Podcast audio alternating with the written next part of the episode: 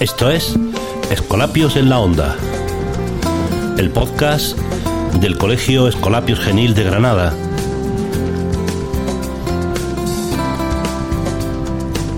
Hoy es 15 de diciembre de 2020 y comenzamos la tercera temporada. Quédate con nosotros.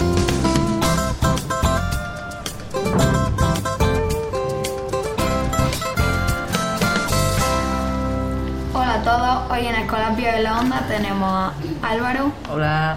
José, Hola, ¿qué tal? Daniela, Hola.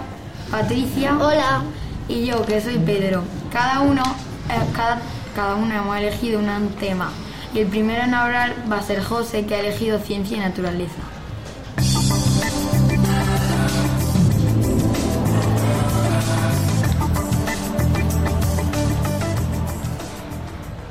Hola, soy José y hoy os voy a hablar sobre ciencia y naturaleza.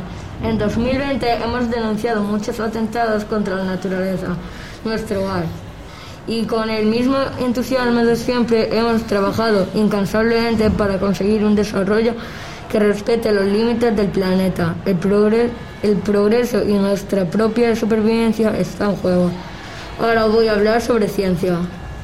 La pandemia del coronavirus SARS-CoV-2, su nombre científico, que, nos- que no muestra síntomas de remisión, mientras a España le ha superado la barrera del millón de casos diagnosticados. Estamos inmer- inmersos en la segunda ola de del contagio. El resto de Europa vive si- situaciones similares. También en América el virus continúa de manera el- en el ranking mundial ocupando el primer y el tercer puesto. Y la cifra más alta de, de muertos por COVID-19 en cifras globales, otro de los grandes focos de, sitúa en la India, el segundo del mundo. Ahora Patricia nos va a hablar de música.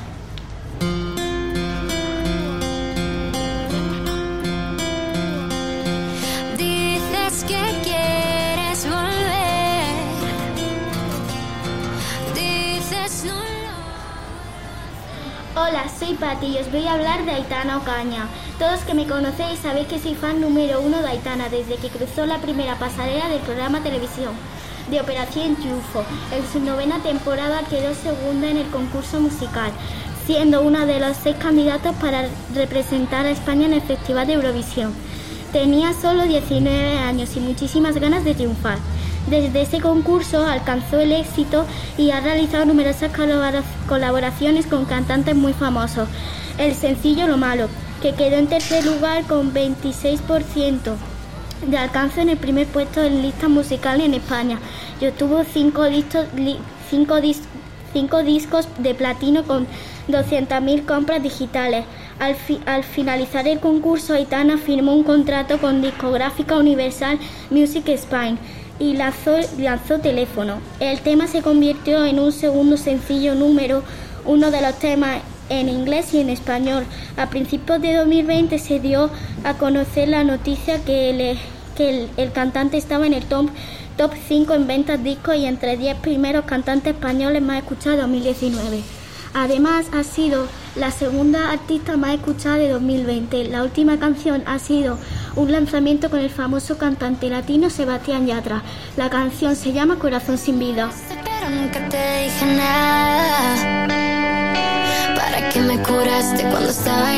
Me dejas de nuevo un corazón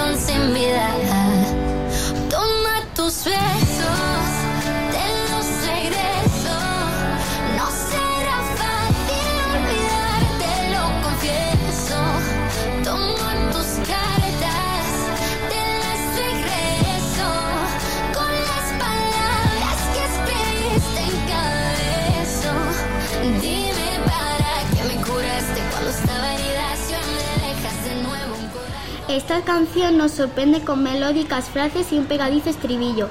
La canción se basa en una chica que tiene el corazón partido porque el chico no le gusta ni la quiere. Os la recomiendo porque la letra es preciosa. Otras de las facetas de mi cantante favorita es la escritura, ya que su libro de historias de poesía llamado La tinta de mis ojos, donde escribe sus expresiones a través de la historia cortas y poesía. Os la recomiendo. Daniela ahora nos va a recomendar una película. Sí, yo soy Daniela y os voy a hablar de la peli de la peli Mulan.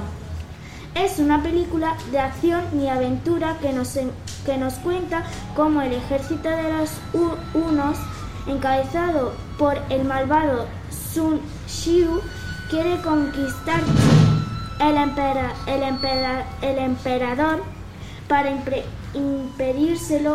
Ha mandado afilas a todos los varones con el fin de proteger el imperio. Por otra parte, Mulan es una chica joven y valiente que vive en una aldea. Su padre está enfermo, pero a pesar de ello quiere luchar por su país.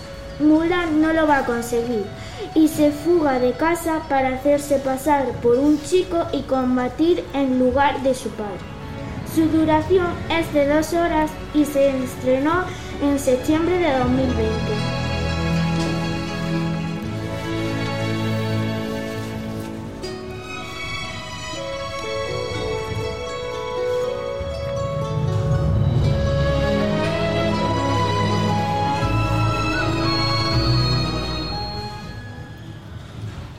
Ahora le llega el turno al deporte.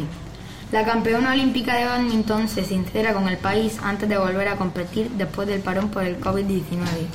Dice que se come mucho la cabeza y que le ha venido muy bien el aplazamiento de los Juegos. También nos cuenta que después de la recuperación de su ruptura del ligamento cruzado anterior de la rodilla derecha, viene con miedo porque ha estado mucho tiempo sin entrenar, recuperándose. Ella puede llegar a pensar que otras jugadoras que antes no le superaban ahora por su falta de entrenamiento le han superado. Por sus redes sociales, Carolina cuenta a sus seguidores que para que esto no pase, está entrenando lo máximo y lo mejor esta última semana, para esta última semana que le quedan antes de la competición. Ahora vamos a reírnos un poco con Álvaro, que comenzará con humor y acabará con una noticia muy interesante de la Noria de Granada.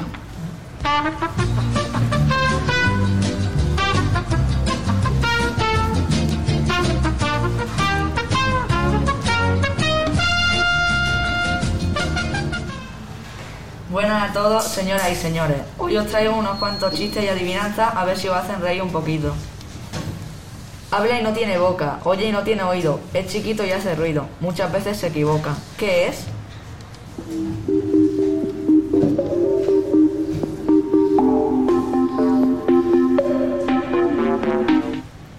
¿Lo ha adivinado? ¿El teléfono? Aquí va otra. Primer acto, la uva saca un 0 en el examen. Segundo acto, la uva saca un 3,5 en el examen. Tercer acto, la uva saca un 5 en el examen. ¿Cómo se llama la obra?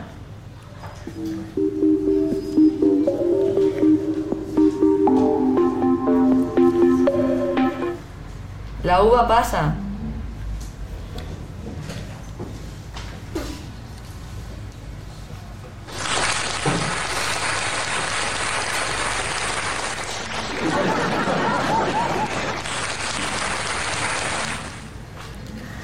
Ya estoy de vuelta y os traigo una curiosa noticia.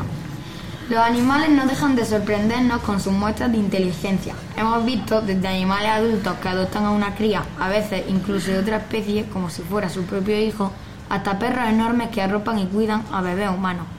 Siempre nos alegra el día ver a algún animal muy contento jugando o ayudando a otros animales. Esta es la historia de Daniel Alarcón, que vive en Davao, Filipinas y sufrió un accidente de moto en el cual se lesionó la columna vertebral, perdiendo así la movilidad de sus extremidades inferiores. Desde entonces tiene que utilizar silla de ruedas, pero su fiel amigo Dino, entonces tenía solamente 7 meses, se adaptó perfectamente a la nueva situación. El 30 de junio de 2018, una vecina de Davao grabó la conmovedora escena mientras iba en el coche con su marido. El perro ayudaba a Danilo a empujar su silla, de, su silla de ruedas, acompañándolo al trabajo como cada mañana. Tras publicar el vídeo en Facebook, fue compartido y comentado miles de veces, incluso resubido a otras plataformas.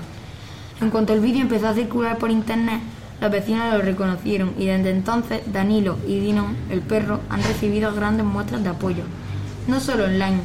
La vecina, quien dijo sentirse bendecida por haber podido ser testigo de tan bella imagen propia de una película, le invitó a comer a su buffet favorito y también le regaló cortes de pelo. Una vez más, los perros demuestran su increíble sentido de la lealtad hacia los humanos y que siempre están dispuestos a echarnos una pata cuando nos haga falta.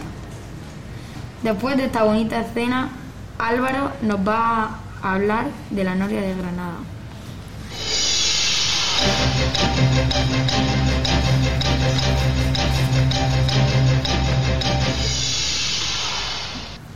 Granada volverá a albergar una noria esta Navidad.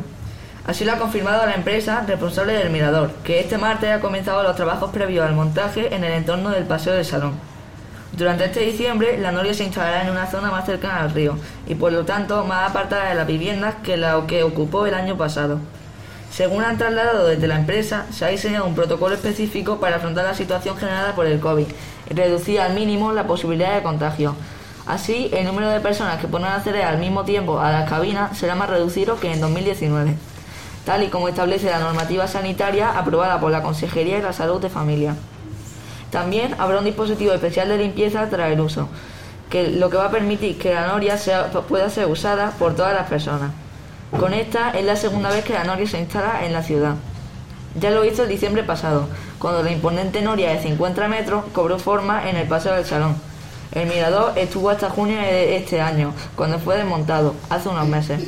Tras el diseño del nuevo pro- protocolo, solicitaron asentarse otra vez durante la Navidad y ha conseguido aprobación para estar hasta el 10 de enero. Bueno chicos y chicas, esto ha sido todo por hoy en Escolapio de la Onda. Esperemos que os haya gustado nuestro podcast. Hasta el próximo.